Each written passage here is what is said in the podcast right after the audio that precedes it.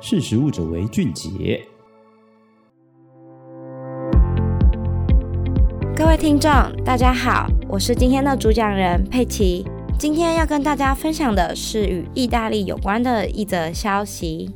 以披萨、pasta、提拉米苏等美食征服世界的意大利，在细胞农业这部分，竟然与各国产生了不一样的立场。随着细胞农业的兴起，意大利总理梅洛尼所带领的政府于二零二三年三月二十八日提出了禁止实验室制造合成肉相关的法案。这项法案呢，将禁止意大利境内从实验室制造、生产和销售的合成食品 （synthetic foods）。这项法案特别提出鱼、起司、牛奶等实验室生产的食品，并特别禁止肉制品，也就是所谓的培养肉。如果违反了这项禁令，将处以一万至六万欧元的罚款。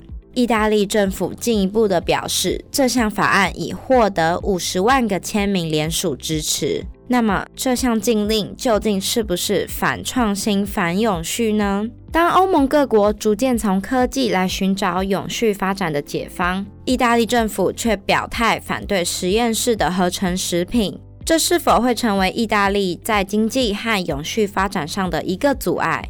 欧洲优质食品协会政策负责人 Alice 表示，这项政策将影响意大利在新兴领域的经济发展，而且还会阻碍科技进步、减缓气候变化的努力，甚至限制消费者的选择。还进一步的提到，欧盟已经制定相关的监管程序来确认新食品的安全性。美国和新加坡的监管机构也已经认定了合成食品的安全性。意大利政府应该要让意大利人自己来决定他们想吃什么，而不是剥夺他们的选择自由。在气候变迁、科技发展永续的前提之下，意大利政府究竟是什么样的立场来禁止合成食品呢？意大利农业部部长表示，政府无法确保实验室所制造的产品品质，并且更是为了保护我们的文化和传统。意大利的农牧协会则是认为，合成食品的禁止是有它的必要性，避免国内生产品受到跨国企业的冲击影响。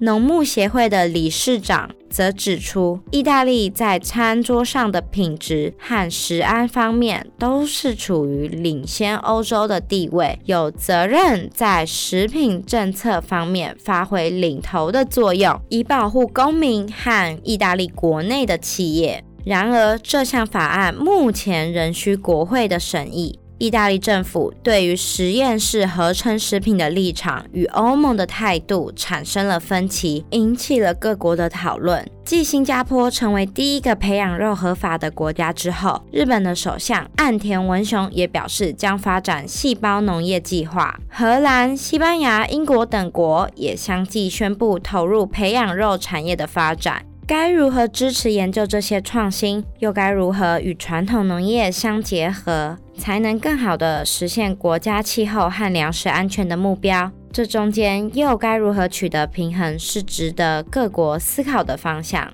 你的想法是什么呢？欢迎留言跟我们分享。今天的识食物者为俊杰就到这边，我们下次见，拜拜。